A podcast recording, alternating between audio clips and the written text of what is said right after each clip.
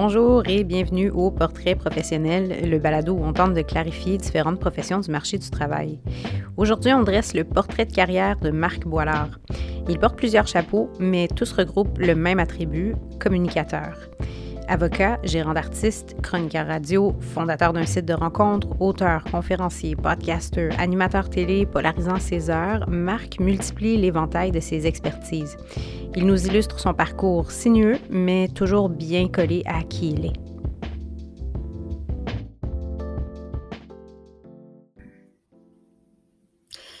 Marc Boilard, bonjour. Salut. Comment tu vas? Très, très bien, toi-même? Ça va bien, merci. Alors, on se rencontre aujourd'hui pour faire le portrait de ta carrière. Es-tu prêt?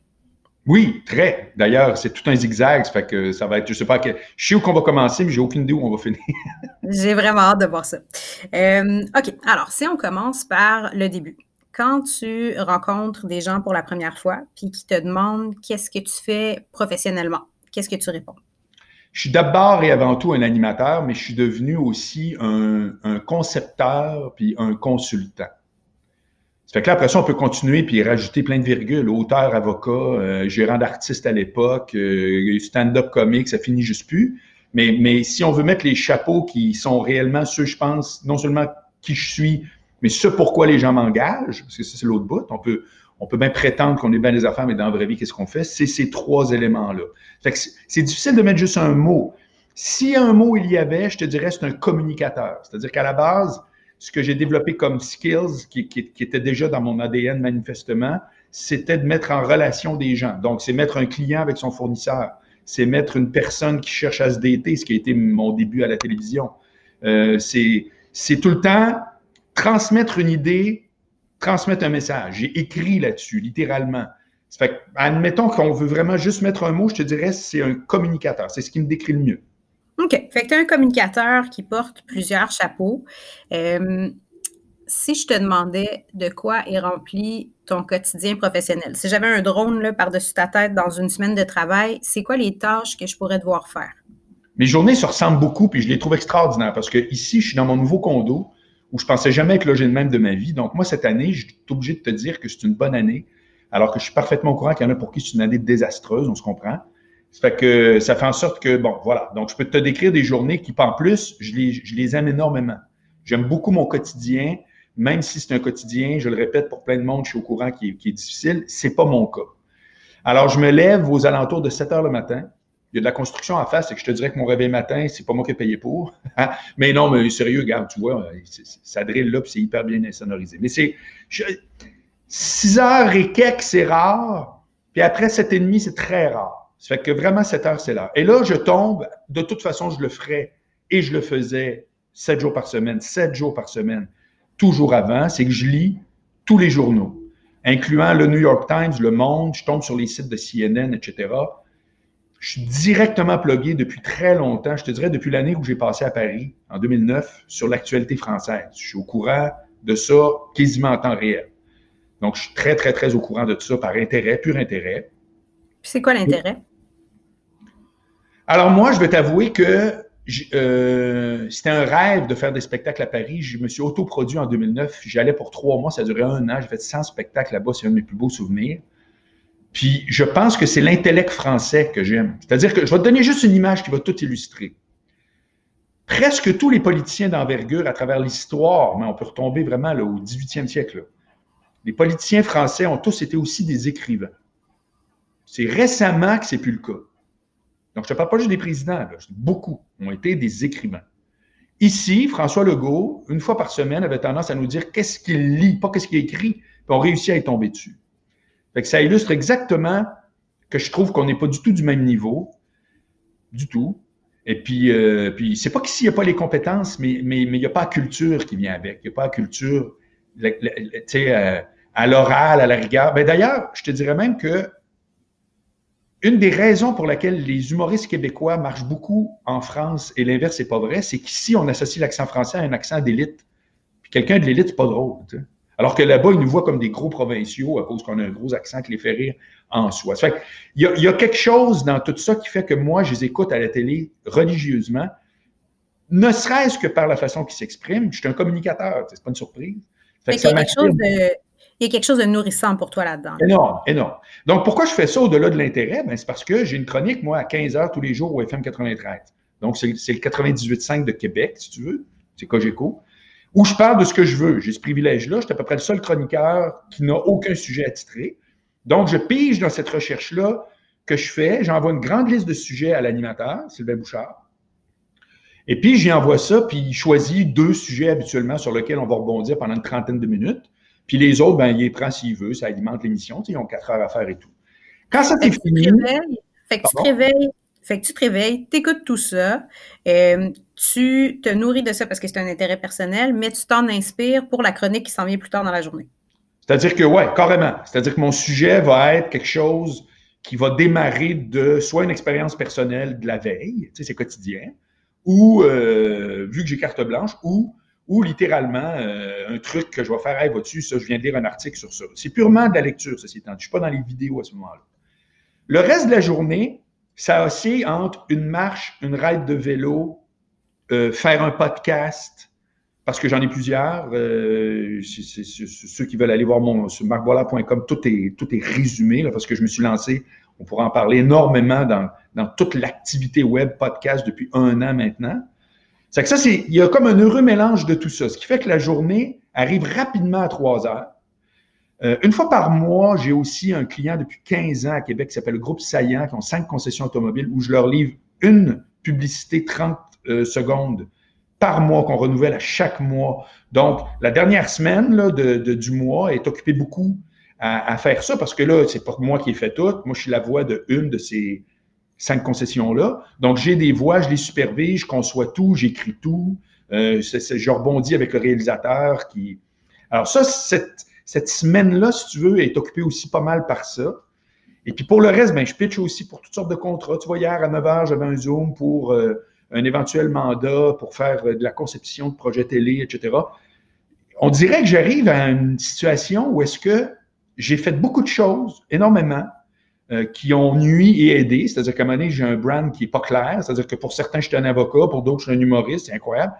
Mais on dirait qu'avec le temps, puis c'est sûr que ça prend du temps, il y a une espèce de synergie où là, je suis en train de meubler presque tous mes chapeaux. Je trouve ça extraordinaire, je ne te le cacherai pas. C'est qu'un quotidien, là, c'est pas mal le résumé que je peux te faire. Ça ressemble beaucoup, beaucoup à ça. OK.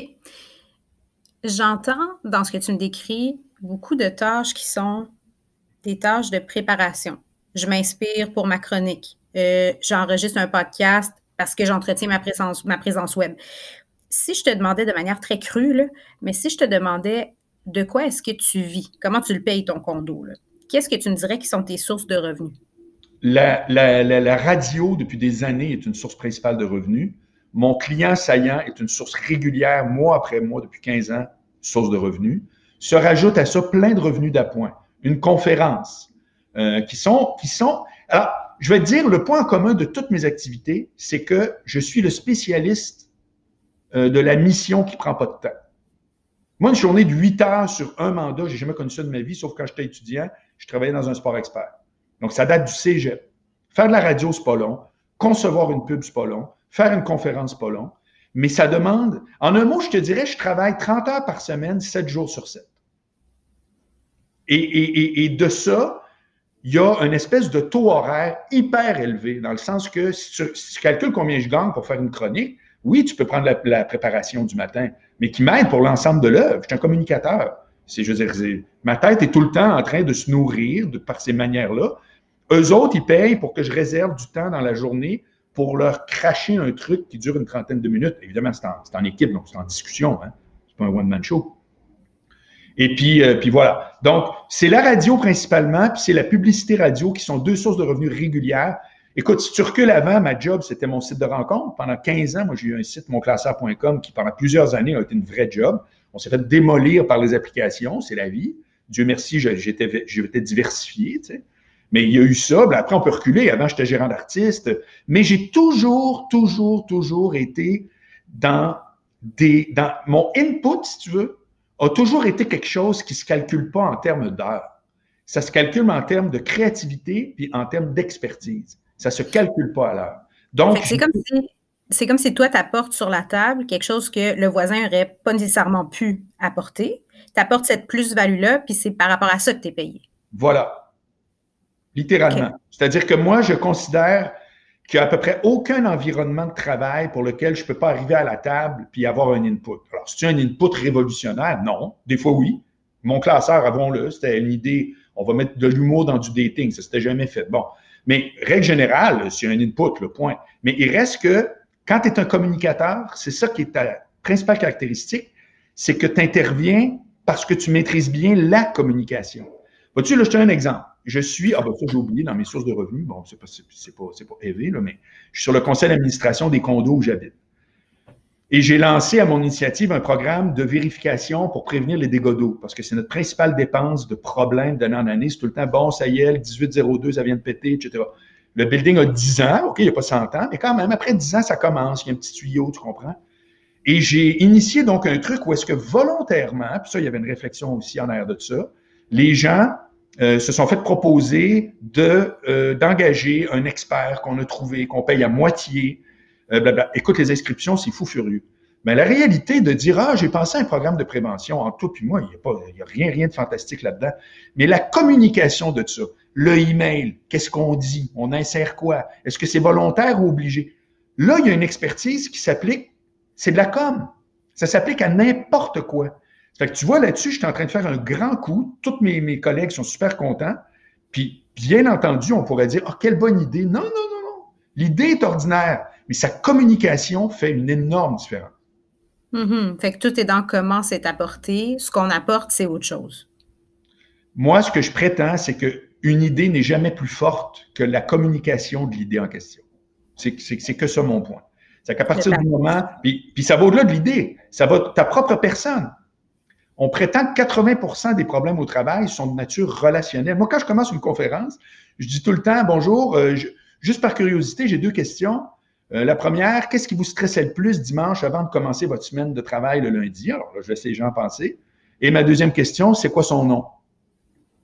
Parce que ce qui nous gosse, c'est quelqu'un. C'est pas, oh, ils ont changé notre programme. Non, c'est la personne qui va te superviser puis qui va te gosser en disant blablabla. C'est des gens.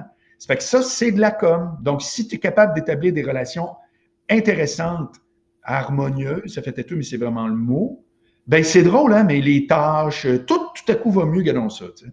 fait mm-hmm. OK. Fait qu'un focus important. si on essaye de faire un peu un, un, retour en arrière, si je reculais à toi en tant qu'étudiant au secondaire, oui. qu'est-ce que j'aurais vu? Il y avait l'air de quoi, Marc, à ce moment-là? exactement aujourd'hui. C'est-à-dire euh, le, celui qui parle tout le temps dans la classe, celui qui était élu président, euh, euh, qui se met de connivence avec tous les profs, qui donne des surnoms à tout le monde. Il n'y a rien qui a changé. Rien n'a changé. C'est exactement pareil. qui initiait les spectacles de fin d'année, qui était ordinaire en classe, qui était très bon en français, pourri en maths, zéro en chimie puis qui adorait son milieu, puis qui l'influençait. C'est-à-dire que moi, j'ai jamais été euh, en arrière de la classe, tu comprends? J'étais avec tout le monde partout. Et j'étais aussi, ce qui me caractérise beaucoup, j'étais l'outsider de toutes les gangs.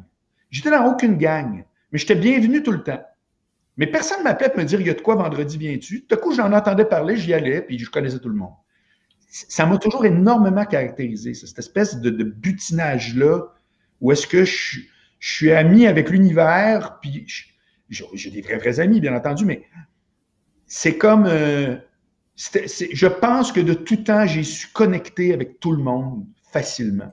Fait ce côté un peu ce côté un peu papillon que tu me décris dans ce temps-là de ben je suis dans toutes les gangs puis je suis dans aucune gang en même temps puis aujourd'hui quand tu me dis j'ai plein de chapeaux puis j'ai pas vraiment de chapeaux en même temps c'est un, un, un, pattern qu'on revoit encore aujourd'hui. Complètement. Qui a, qui a, ses qualités et ses défauts. Hein? Je, je c'est une pure description. Euh, évidemment, euh, comme je le répète, j'ai toujours eu un problème de, branding. C'est-à-dire que, c'est totalement normal parce que pour avoir étudié ça puis écrit littéralement un livre là-dessus, on essaie toujours de mettre les gens dans des boîtes quand on les rencontre, quand on les connaît, perso ou professionnel, c'est la même mécanique. Puis on ne veut pas les sortir de la boîte. moi, les gens qui m'ont rencontré comme n'importe qui, ont une boîte Marc Boilard, puis ils ont beau voir d'autres affaires, à la rigueur, c'est réglé. Puis je l'accepte. En un mot, j'ai souvent résumé ma démarche, j'ai choisi de ne pas choisir. Ça fait que je paye le prix. Pour moi, c'est une démarche qui me convient vraiment bien. Mais, mais je ne peux pas dire à l'univers, ah, vous devriez faire ça, c'est un excellent choix de carrière. Non, il faut que ça te convienne. C'est comme ton fonctionnement interne à toi. C'est comme ça que tu fonctionnes. Oui, oui. Puis c'est frustrant des fois parce que tu dis, me semble, c'est flagrant que j'ai de quoi vous apporter. Mais c'est flagrant pour moi. Mais c'est pas flagrant compte tenu que de la façon que tu sais que les gens te collent une étiquette, puis que c'est très difficile de t'en mettre ne serait-ce même qu'une deuxième, alors qu'on est tous polyvalents. Je veux dire, moi, ma mère était très, très bonne pour élever des enfants, mais elle était très bonne cuisinière. Ultimement, elle a au moins deux étiquettes. Puis en plus, c'était excellente pour écouter. Tu, sais, tu comprends? Je ne suis pas exceptionnel. C'est juste que moi, j'ai refusé de dire Ah, vous voulez me mettre dans une boîte, je vais y aller. Non, non. Non, j'y vais pas mm-hmm. dans cette boîte-là. Je vais aller dans d'autres. Ça a été un choix conscient. C'est ça. Fait fait qu'au secondaire, un peu le même portrait qu'aujourd'hui, on butine, plein de monde, des activités, euh, un, euh, une personne qui va euh, engendrer certains changements, qui va être propulseur de certaines choses. C'est vrai. tu es sorti du secondaire, tu as été au cégep. Qu'est-ce que tu as fait? J'ai été en communication. Le cégep Limoilou, je me plais à dire que j'ai eu un deck en cafétéria parce que c'est là que j'ai passé mon deck. Puis, euh, puis c'était vraiment un programme hautement insignifiant. J'ai aucune estime pour les études que j'ai faites. C'est une perte de temps totale. Il y a des gens qui étaient vraiment, tu sais, qui faisaient des vraies études collégiales de deux ou trois ans. Fait que. Tu as, euh, comme flyé à travers ton cégep, tu t'es ramassé à l'université. Qu'est-ce que tu as fait à ce moment-là? Alors là, c'est tout l'inverse. C'était une période extraordinaire, riche à mort, qui m'a défini. C'est-à-dire que j'ai complété un bac, j'ai tout fait. Je suis membre du barreau, j'étais un avocat, là, tu sais, dans des fois, c'est comme Ah, tu as une formation. Non, non, je, suis membre du barreau depuis toujours. C'est que ça, il y a un côté très boilard, cartésien, le gars qui décortique, qui, qui, qui, prend des phénomènes, qui les explique, qui, euh, philosophe depuis, euh, depuis que j'écoute mes français, justement, j'ai appris à rencontrer plein de philosophes qui m'ont énormément influencé, ce qui fait que maintenant, mon intérêt se résume toujours à un mot, c'est pourquoi.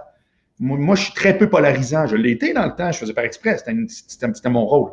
Mais maintenant, c'est complètement l'inverse. Les gens se demandent tout le temps comment tu fais pour parler de tel sujet en nombre, puis que quand c'est lui, tout le monde y tombe dessus, puis quand c'est toi, parce que ma position, c'est de la généalogie. C'est pourquoi. Ça, ce côté-là en droit, là, ça a été, c'est quelque chose qui m'a formé, mais, mais l'intérêt était déjà là, manifestement, mais c'est pas étrange, c'est pas un accident de parcours. Même si je savais que je voulais pas pratiquer. Pas un mais qu'est-ce qui, fait que, qu'est-ce qui fait alors que c'est le droit que tu as choisi?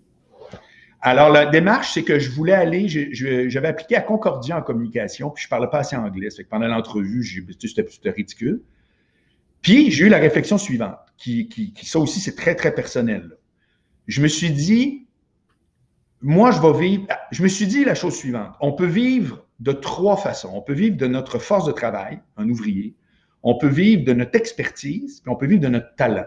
J'en ai pas trouvé une quatrième. Donc, c'est A ou B ou C ou un heureux mélange. Moi, je valorisais le talent parce que je me disais, j'ai, manuellement, je, ça ne m'intéresse pas. Et l'expertise, mais à la rigueur, si tu vas chercher, tu l'as. Le talent, il y avait quelque chose pour moi qui était comme plus, plus noble. C'est-à-dire, le talent, tu ne l'as pas nécessairement. fait si tu en as un tu le développes, il y a quelque chose. J'ai toujours eu cette espèce de truc-là en background. Donc, je me suis dit, je sais que je veux vivre de mon talent, je sais que je veux travailler showbiz. Tout ça m'intéressait. Je faisais des sketchs à l'école, etc. Ça me donne quoi d'étudier là-dedans? Rien parce que ce n'est pas un prérequis. Alors, je vais faire une formation qui flash. Je te jure, hein, c'est purement égo. Je vais faire une formation qui flash socialement. Et puis, je trouve que j'ai eu raison. C'est-à-dire que à chaque fois que tu drops que tu es avocat, c'est toujours comme Ah, monsieur est avocat. Ben oui. Ça veut dire quoi? Pas grand-chose. Mais ça flash. C'est comme une belle carte d'affaires. Donc, c'est exactement pour cette raison-là que j'ai fait ça. C'est. La réflexion est tellement depuis le jour 1, c'est-à-dire moi, je n'ai pas d'intérêt dans cette profession-là, j'en ai toujours pas. J'ai de l'estime, j'ai pas d'intérêt mais ça se marie extrêmement bien avec le reste. Tu as été chercher ce titre-là pour créer cet amalgame avec le reste des choses que tu avais envie de mettre de l'avant en disant, ben, j'ai toujours au moins cette carte d'entrée-là qui va être là. Non, ça, c'est ce que tout le monde pense, le fameux genre euh, Non, non, non, non. Carte d'entrée dans le sens de peut-être que ça va être plus comme une légitimisation? Peut-être que ça va être plus facile de m'écouter si au moins on sait que j'ai un titre? Non, ça faisait pas hmm. C'est vrai, mais c'était pas ça ma réflexion. C'était uniquement de hmm. l'ego. Je vais même te le, je vais même te le dire encore plus euh, à mon désavantage. Parce que tu me rappelles des affaires. Tu sais, c'est pas, je, ne pense pas à ça tous, les jours, mais là, tu, me ramènes dans du thinking. vraiment, la, pensée qui m'habitait, écoute bien ça, c'était, je me disais, moi, je vais vivre de mon talent, mais un ingénieur pourrait dire, ouais, mais moi, je suis ingénieur. Ce à quoi je vais répondre, moi, je suis avocat. Faire une histoire courte, si toi aussi, tu es avocat, moi, je peux faire ta job, mais toi, tu peux pas faire la mienne. Vois-tu comment c'était mon ego? C'est hallucinant. J'ai fait quatre ans d'études, puis tout, juste pour dire, vous voulez, moi, je suis avocat. C'est hallucinant. Alors, je te dis même pas que c'est payant ou autre, mais je t'avoue candidement que c'était ça, la mentalité. Le pire, c'est que peu importe si c'est une motivation un peu weird, ça a été extrêmement bon en bout de ligne, dans le sens que j'ai aimé ça, moi, à l'université, j'ai adoré ça. Alors, chacun, chacun ses trucs euh, qui sont, qui sont mais, euh, mais je te dévoile ça sans, sans gêne parce que. c'est super intéressant, hein, parce que des fois, on a l'impression, puis là, je me permets mon petit chapeau de, de, de conseillère d'orientation deux secondes, mais des fois, on a l'impression que tout le monde fait ses choix pour la même raison, mais vraiment pas. Hein. Tout le monde choisit pour une raison qui lui est propre et il n'y a pas de mauvaise raison de choisir. T'en es la preuve. Tu es en train de me dire, j'ai fait ce choix basé sur mon ego, puis check comment ça l'a payé. Ben voilà. C'est tout. Mm-hmm. Excellent. OK. Fait que tu as fait ta formation en droit, tu es devenu membre du barreau, tu es avocat, puis là, qu'est-ce que tu fais? Ah, alors, euh, pendant que je suis à l'université, je monte la Fédération universitaire d'humour parce qu'il y a toujours un artiste en moi, puis il y a toujours un, entrepreneur. Tu sais, mon classeur, concept, puis euh, on lance une business. Ça tout le temps, c'est encore ça plus que jamais avec les podcasts. Je, me suis retrouvé même, on pourra en parler. Ça fait que j'étais à l'université, je lance un, Dans ma tête, en un mot, c'est je veux pas juste faire un show, je veux une organisation qui va voir passer les humoristes. Ben, gars, juste pour rire. Juste pour rire existe, puis les humoristes euh, euh, sont là aujourd'hui, c'est eux autres, demain, ce sera d'autres. Même affaire. Et je rencontre François Morancier et Jean-Michel Anctil, qui sont des étudiants comme moi. Puis, Mais attends, comment on fait pour rencontrer François Morancier, Jean-Michel Anctil? C'est Comment tu organises ça, ces rencontres-là? D'où ça vient? non, bonne question. Tu vois, quand, quand, c'est ton histoire, tu sautes des bouts. Euh, je les voyais à la télé communautaire. Ils, étaient chaque vendredi à la Ligue, nationale, à la Ligue universitaire d'improvisation. Puis ils étaient les plus drôles de toutes. Puis moi, quand j'ai pensé à monter mon show, je me suis dit, je vais monter ça avec des étudiants. D'ailleurs, c'est pour ça que le service là-bas, euh, socioculturel, me permettait de financer. Puis de, je n'étais pas payé, mais j'avais tout le théâtre et tout. Il fallait que ça rapporte les étudiants. C'est qu'un vendredi soir, après l'émission, je suis allé les voir. J'ai dit, les gars, voulez-vous monter un show? Puis après, dans le journal étudiant de l'université, j'ai fait des pubs hyper drôles. C'était mon début de gars de pub. Ça a commencé littéralement là, où je recrutais euh, des étudiants pour monter des numéros. Puis on était une gang, puis on allait chez ma mère une fois par semaine dans le sous-sol. Puis on s'est monté des shows. Ça a commencé de même. Quand ça, ça, euh, ça a été fini, donc quand l'université a fini, j'ai fait mon barreau. Et là, j'ai envoyé une lettre à Gilbert Rozon, que je connaissais ni d'Adam ni d'elle. Puis j'ai expliqué mon parcours, j'ai joué un peu les points communs, c'est-à-dire je savais qu'il était avocat, donc j'ai dit ah je finis mon barreau. Puis j'ai eu un meeting avec lui et il m'a engagé. Il m'a dit littéralement j'ai pas de job pour toi, mais manifestement tu es fait pour être dans ce business-là. Et j'ai travaillé, écoute bien ça. Trois semaines avant, on m'appelait Maître Boilard, j'avais été assermenté. Puis trois semaines après, je déménageais à Montréal, puis je vendais des billets. J'étais à la billetterie.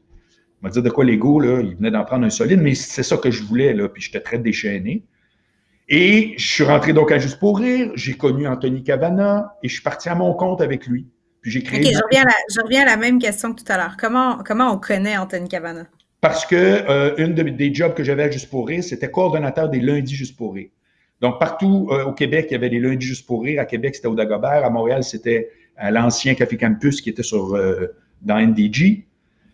C'était moi qui étais le responsable de ça. donc, la relève de cette époque-là était toute là tous les Mario Jean, les Daniel Thibault, les Némit, tout là, Maxime Martin, tout. Fait, que, tu vois ce monde-là, fait que tu vois ce monde-là passer, puis là, toi, tu te dis, ben, allô, moi, c'est Marc. Non, moi, ce que je fais, c'est que je m'occupe de mes affaires, je, je, je, me mingle. Rappelle-toi, j'étais le gars de toutes les gangs. Donc, oui, j'étais un gars qui était, entre guillemets, du côté business, parce qu'habituellement, les artistes sont ensemble, puis les gens de business. Mais moi, manifestement, mes amis sont devenus des humoristes, ils ne sont pas devenus des producteurs, ils sont devenus des humoristes c'est Anthony lui-même qui m'a dit à un moment donné, il dit Hey, t'es drôle, toi, à chaque fois qu'on se voit, ça te tenterait-tu de m'aider à écrire? C'est comme ça que ça a commencé. Puis là, on a écrit des jokes, des jokes, puis un jour, il a dit Moi, j'ai plus de gérant. Puis j'ai fait C'est quoi, c'est un gérant? Personne ne sait c'est quoi un gérant. Puis en voyant des gérants juste pour rire, j'ai fait Ben oui. Puis on a parti de même. Pouf! Il s'est avéré que j'étais honnêtement très bon là-dedans. Puis après, je peux te faire la liste de mes flops, mais j'étais très bon là-dedans. J'avais un naturel Justement, communicateur, créateur. J'étais même over skills pour être un gérant d'artiste, tu veux mon avis. Fait que ça a fait qu'après, Anthony, euh, François et Jean-Michel, qui étaient devenus des amis depuis l'université, eux autres ont fait l'école de l'humour.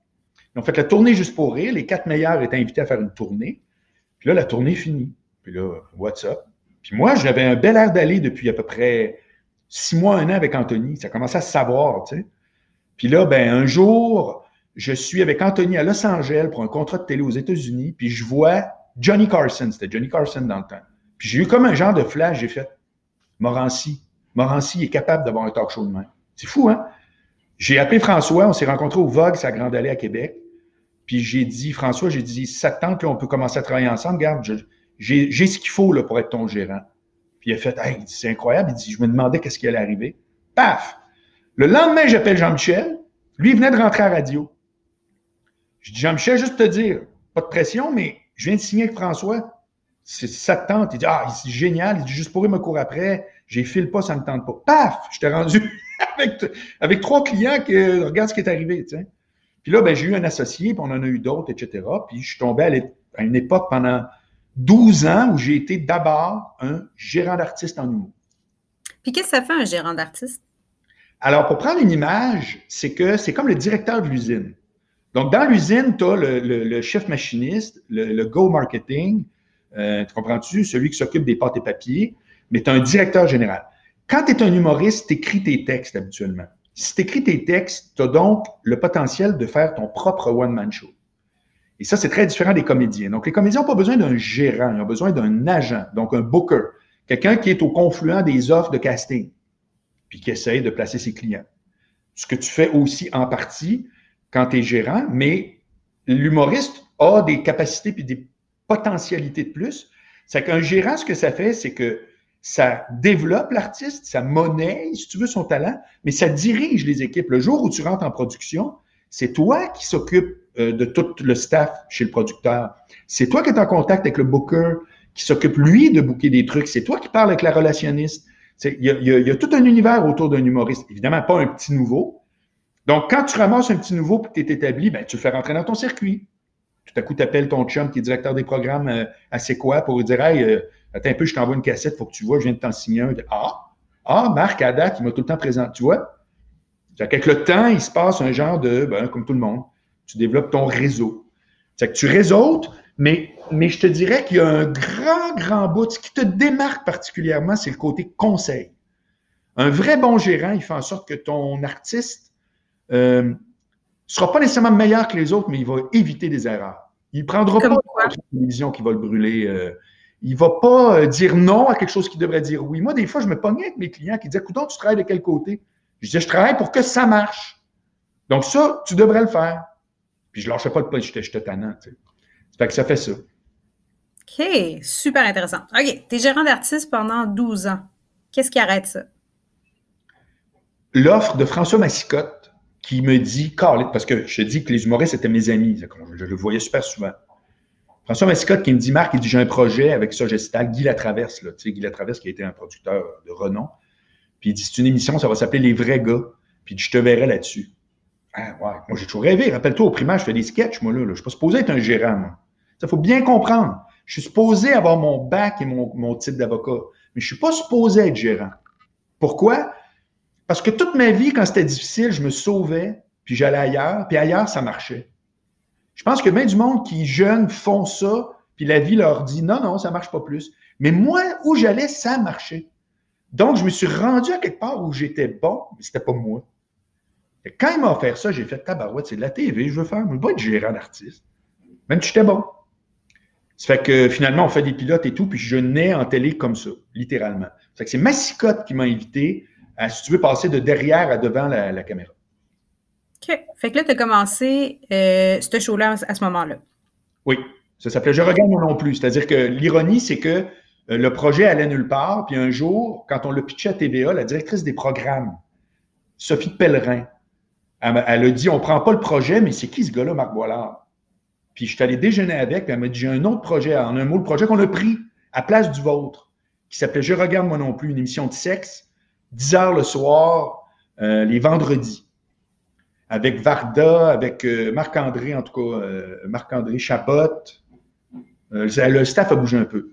Puis je suis arrivé là, puis écoute, je suis arrivé avec toutes mes affaires là, de dossiers prioritaires et tout. J'ai explosé du jour au lendemain. C'est une émission qui marchait au bout. Et là, pendant que cette saison-là a lieu, Massicotte me rappelle en disant Hey, on l'a vendu. Ça s'appelle plus les vrais gars, ça va s'appeler testostérone, c'est à TQS. Ça te tente-tu de revenir avec nous autres? J'ai fait Ouais, je file que ça va plus frapper.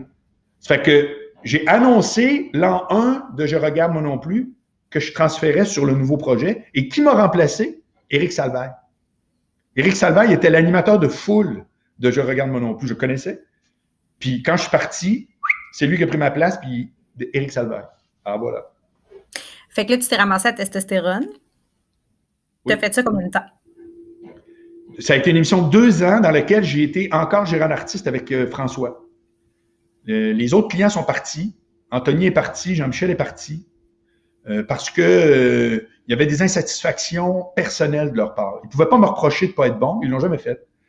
Mais avec Anthony, on était très, très proches. Sa mère est décédée, il m'en a voulu de la façon que je me suis comporté. Il dit que je me suis il se serait attendu à mieux ou plus. J'ai jamais eu la conversation. Il a vraiment, j'ai essayé plein de fois de, de revenir, il n'a jamais voulu. que c'est la lecture que je t'en fais. Puis Jean-Michel, euh, malaise, causait un peu parce qu'il y avait une espèce de compétition entre lui et Morancy. C'était un peu weird. Puis il a fait comme, euh, bref. Que, mais tout ça en très bon terme. Ben, Anthony, pas en mauvais terme, mais comme je t'ai dit, il ne me parle plus, mais, mais tous les autres, il n'y a pas un humoriste avec qui je m'entends pas bien, ou peu importe, même ceux-là. C'est que pendant deux ans, j'ai été à Testostérone et gérant de François, qui lui venait d'arriver avec son propre talk show, donc j'avais vu juste, à TVA, qui s'appelait Merci Bonsoir. Puis à un moment donné, j'ai fait écoute François, je, pense que là, euh, ça ça marchera pas, puis tout. Puis un jour, il m'appelle, il dit, je suis allé magasiner, puis je vais signer avec encore. Puis c'était moi-même qui avait initié qu'il y avait quelque chose qui était weird, là, je, je sentais que c'était weird. Fait que tu as quitté ton chapeau de gérant d'artiste à ce moment-là pour te concentrer vraiment sur tes mandats à télé télé, après ça la radio, après ça le code boilard du vrai gars, après ça euh, mon classeur. Là, ça a été donc une période où j'ai été le gars de télé de dating, là, qui avait un seul chapeau, un seul sujet. Et puis tout ça, euh, hop, euh, a bougé jusqu'à temps que la radio parlait en barque, en août 2013. En août 2013, un ami à moi, Nicolas Rousseau, propriétaire du restaurant Conti Café à l'époque, il a vendu ses parts depuis. Il y avait deux amis, lui, d'envie, qui connaissaient, mais qu'eux ne connaissaient pas. C'était Sylvain Bouchard, animateur du matin au FM 93, puis Marc Bollard, qui faisait de la radio. J'avais fait de la radio à Québec à Énergie, une autre station. Puis j'habitais pas à Québec. Je faisais ça. J'ai toujours été à Montréal depuis que j'ai quitté Québec. J'y allais souvent, mais j'ai pas habité Québec comme tel. Puis euh, je me souviens, c'était au mois d'août ou juillet 2013. On est au bar du resto, on jase. Puis là, Sylvain, il dit J'aimerais ça t'avoir sur l'émission. Et ça, ça a été mon transfuge, je dirais, de la variété à la radio parlée. La radio parlée, c'est plus affaire publique, ça me convenait très bien. C'est que ça, j'ai eu la chance d'être invité à ça. Quelqu'un quelqu'un euh, euh, m'a sorti de la boîte, la boîte dans laquelle moi j'étais déjà, mais pas avec, euh, un label officiel, si tu veux. Et là, la radio a pris beaucoup de place, puis c'est là que j'ai développé d'autres affaires. C'est là que j'ai développé les livres, le contenu, le contenu conférence, etc. Bref, de la consultation, etc. Et là, mon classeur était à travers ça, donc c'était des années plutôt fastes parce que j'avais une vraie business, puis j'avais une présence en ondes, c'était intéressant. Puis raconte-moi, c'est quoi, euh, ouais, c'est quoi mon classeur? Un site de rencontre. Mon classeur.com. C'était quoi cette idée-là de lancer ça? Ben, moi, j'étais dans le dating à mort, c'était vraiment mon sujet, puis je rêvais d'avoir en complément mes activités un site de rencontre. Puis je me disais toujours, pourquoi les filles disent tout le temps que c'est important le sens de l'humour, puis tous les sites sont plats. Les réseaux contacts, c'est plat. Ça fait que là, étant donné que moi, tout ça était toujours en humour, j'ai fait, hein, on va appeler ça monclasseur.com. Tu vas ouvrir des dossiers. Il va y avoir des dossiers prioritaires, des dossiers secondaires. J'ai juste rentré mon univers que je faisais à TV. J'ai lancé ça en chronique à testostérone. Ça a pété. Puis ça n'a pas jamais arrêté de monter jusqu'à temps que Tinder arrive, qui a tué toute l'industrie. Ben, pas juste moi, hein, tout ce qui était site conventionnel, bye. Mais ça a été, ça a été ma business, comme quelqu'un qui aurait sa business. Tu veux, on était trois là-dedans. Puis vous avez fait ça combien de temps? De 2004 à, je l'ai fermé l'an passé. Mais, mais ça faisait déjà deux ans que. Non, non, c'est pas vrai. Depuis, ça, ça rapportait quand même un petit peu d'argent jusqu'en 2017. En, juillet 2017. Puis après, ça s'est mis à dropper. Là, c'était comme, il était trop tard. Quoi que ce soit qu'on fasse, ça n'existe plus d'ailleurs, euh, des sites genre. Puis voilà. C'était terminé, puis, euh, puis ben, sauf que j'étais, moi, multitask, fait que d'autres affaires comme la radio se sont mis à, à bouger. Fait que, fait que, depuis ce projet-là, là, c'est beaucoup ce que tu me décrivais au début, toutes tes différentes tâches de communication. Le quotidien que je t'ai parlé, c'est-à-dire de la radio, euh, de, la publicité, et puis maintenant, euh, euh, des, je te dirais, comment je pourrais dire, appelons ça des, des engagements d'expertise de consultation qui sont soit publicitaires, soit web, ou littéralement des interventions corpo. C'est ça qui est, mais qui n'est pas mon bread and butter. C'est ce que je pousse, mais surtout, mon dada numéro un depuis un an, c'est l'univers du podcast, puis sa promotion. Là. Les newsletters, le site, le site La Patente. Je me suis lancé là-dedans comme un malade. Puis, qu'est-ce que euh, ça te rapporte, ça? Alors, ben, euh, en dollars, très peu. C'est-à-dire que j'ai un club privé, un Patreon, où les gens payent tant par mois, puis chaque semaine, c'est aujourd'hui. Le lundi, je leur propose trois sujets. Conseil en communication. Ils votent, puis je fais une vidéo 45-60 minutes qu'ils peuvent écouter en audio, je peux ça en audiobook, ou qu'ils peuvent regarder que je fais dans mon salon ici. Puis ça, c'est des inscriptions qui montent, etc. Euh, j'ai Angle mon, podcast audio quotidien, cinq jours semaine. J'ai une émission de cuisine que je fais ici qui s'appelle Chef Boilard Cuit au lieu de Chef Boilard Dit, qui est souvent mon brand. Ce que ça rapporte euh, en dollars au moment où on se parle, très peu. En expertise, c'est mon domaine. Moi, je suis un gars de médias, je suis un gars de com. Je suis en train de maîtriser tout l'univers du podcast, que tout le monde, tous les gros diffuseurs n'en ont que pour ça, mais ils n'y arrivent pas du tout. Mais du tout. Moi, je développe une expertise par moi-même. Et en plus, ce qui est le fun, je un exemple. Hier, j'avais euh, à 9 h un meeting pour un éventuel mandat de conception télé. Ça fait quand ils me demandent euh, T'en es où, toi, côté télé? Mais il n'y a plus d'affaire de j'ai une idée, là. Euh, hein? c'est tout, c'est terminé. J'ai mon CV en temps réel. J'ai tout envahi les plateformes. Là, je pars ma ligne ouverte sur Twitch. Je suis partout. Je suis partout. Je comprends des affaires. Un projet par plateforme. J'ai été un laboratoire. Il faut que tu comprennes que moi, dans mon ADN, je suis un gars de première vitesse. Je suis un fire starter. Ma zone, c'est ça. Tout ce qui a eu de la pérennité dans ma vie, sauf le contrat de pub, qui, à quelque part, ironiquement, il se renouvelle à chaque mois. Ça fait que tu vois, on s'en sort pas. C'est quand j'étais associé avec des gens d'opération. Je ne suis pas quelqu'un d'opération. Je suis un idéateur, je suis le gars qui lance le truc, je suis le gars qui y a pensé, je suis le gars qui le vend, je suis un vendeur mortel. Donc, je suis au début. Mais pour qu'il y ait... Euh, fait que je vais te faire une passe, mais là, ça prend quelqu'un qui va gauler la balle après. Là. Euh, je ne suis pas sûr que ton image fonctionne. Dans le sens de, euh, OK, moi, je vais la lancer, l'idée, mais si c'est moi qui vais faire le suivi après le petit courant. Ouais, ouais, ouais, ouais. Absolument. Absolument. C'est-à-dire que si mon classeur sans mes associés, ça aurait duré six mois. Ça aurait été le même, la même idée, le même lancement, le monde serait venu au début, puis là, tout à coup, tu comprends? Ça a duré 15 ans, c'est pas à cause de moi, vraiment. Mais sauf que sans moi, ça n'aurait juste jamais existé. C'est très mm-hmm. marboilard, ça. C'est que là, moi, je suis juste dans ma zone, hein. Je suis en début de projet. Là, tantôt, j'ai envoyé ma newsletter. Là, là je vais envoyer ma. je, suis en train de prendre toutes mes emails de Gmail. J'en ai comme 1200 que je vais mettre là-dessus. Tu sais, c'est tout le début de. Moi, je sais comme à chaque fois, je suis là, yes. Sauf que, est-ce que j'ai dit que c'était payant? Non. Ça va devenir payant quand quelqu'un va soit dire Hey, on t'a vu, on veut, on a un projet de TV pour toi. Euh, on a un associé qui aimerait ça euh, bonifier avec je ne sais pas quoi.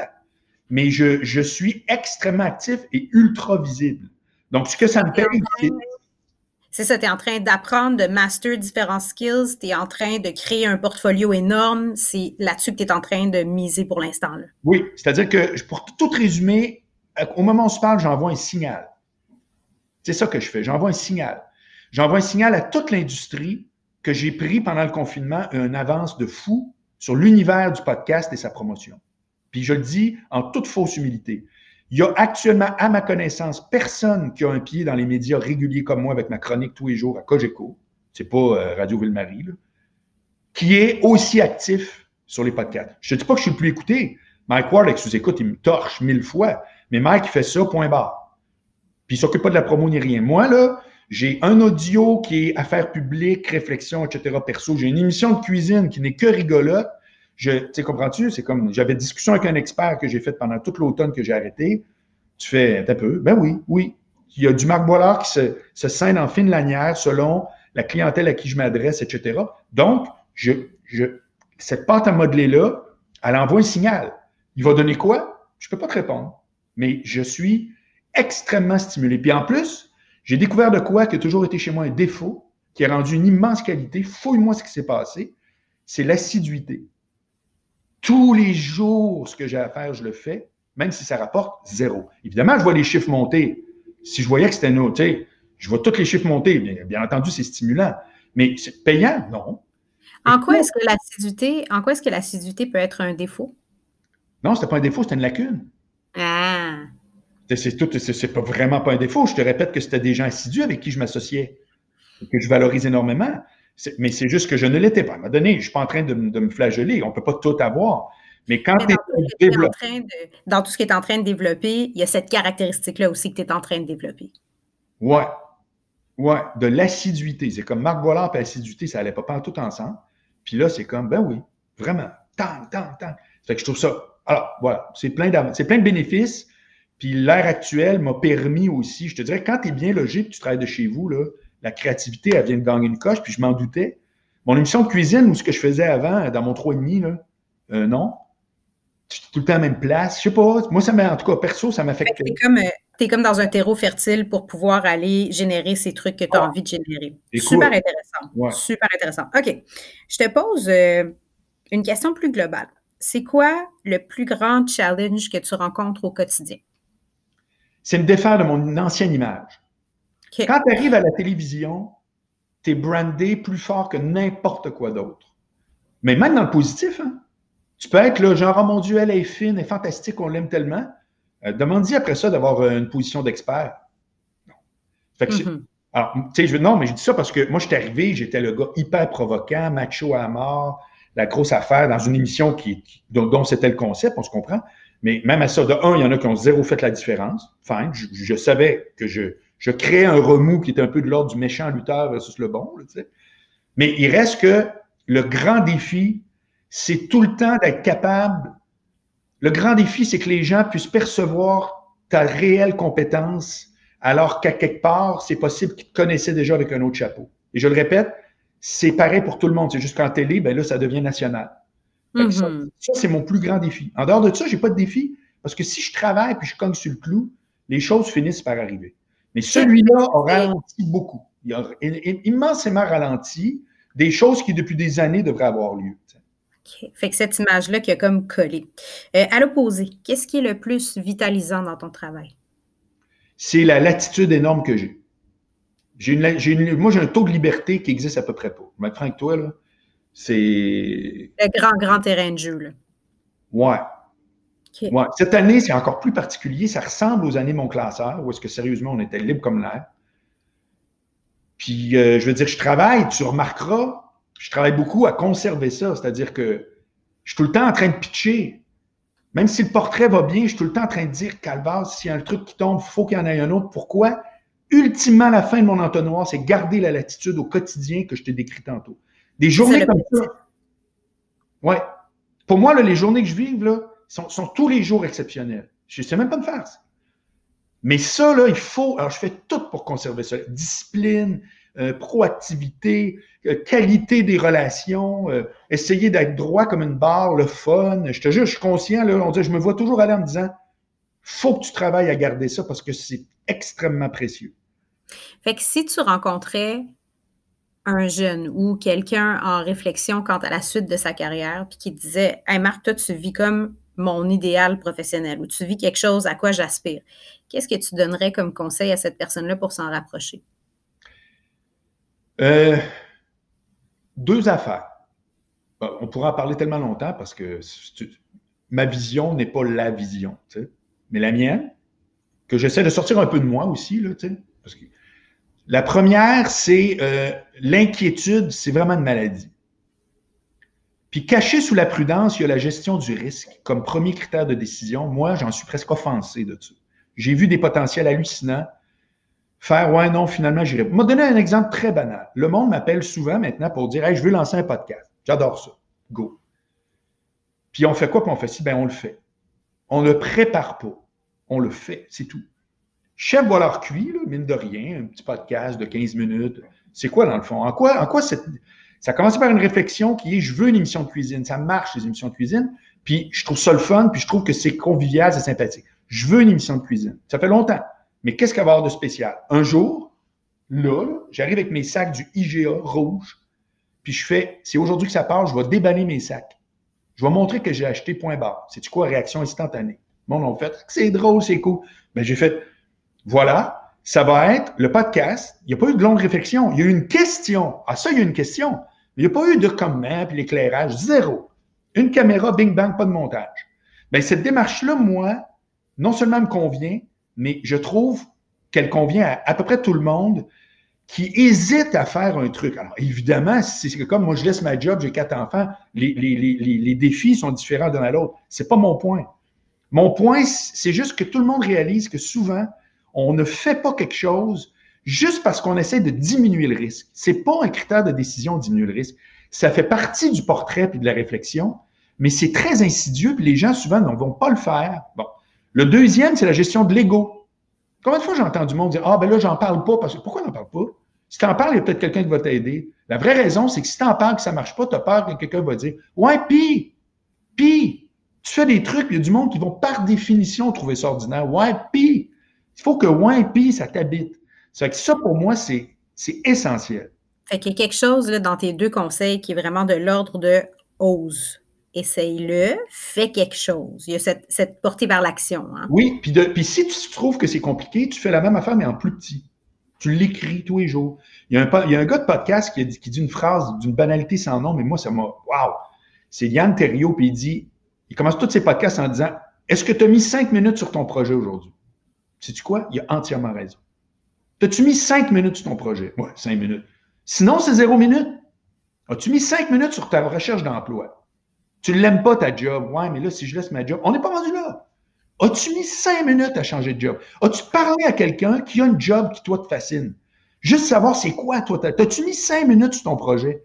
C'est sûr qu'il va arriver de quoi à un moment donné, puis tu, annules le, la, le risque qui t'apparaît énorme en mettant un petit cinq minutes.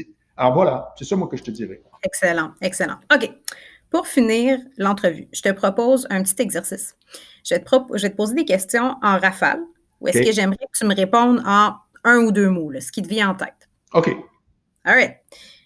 Un, le travail, c'est? Euh, pareil comme ma vie privée. Il n'y a aucune différence entre les deux. L'école, c'est?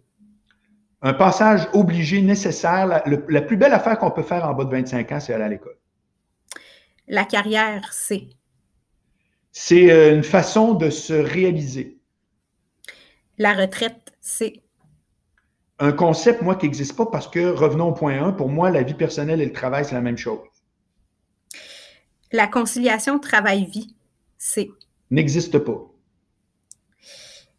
Qu'est-ce qui te motive à sortir du lit chaque matin? Euh, ma journée est faite sur mesure pour moi, c'est moi qui l'ai bâti. Fait que je me lève parce que je tripe, je sais que je vais aller faire mon café, puis lire, puis je tripe. Euh, être un adulte, c'est?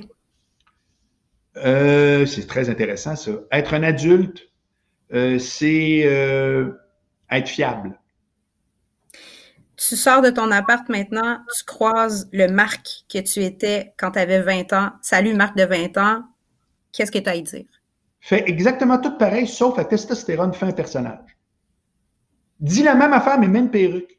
Puis invente-toi un nom, puis tout, tout, tout va être différent. C'est-à-dire qu'on va arriver à la même place, mais, tout, mais ça va être plus en ligne droite.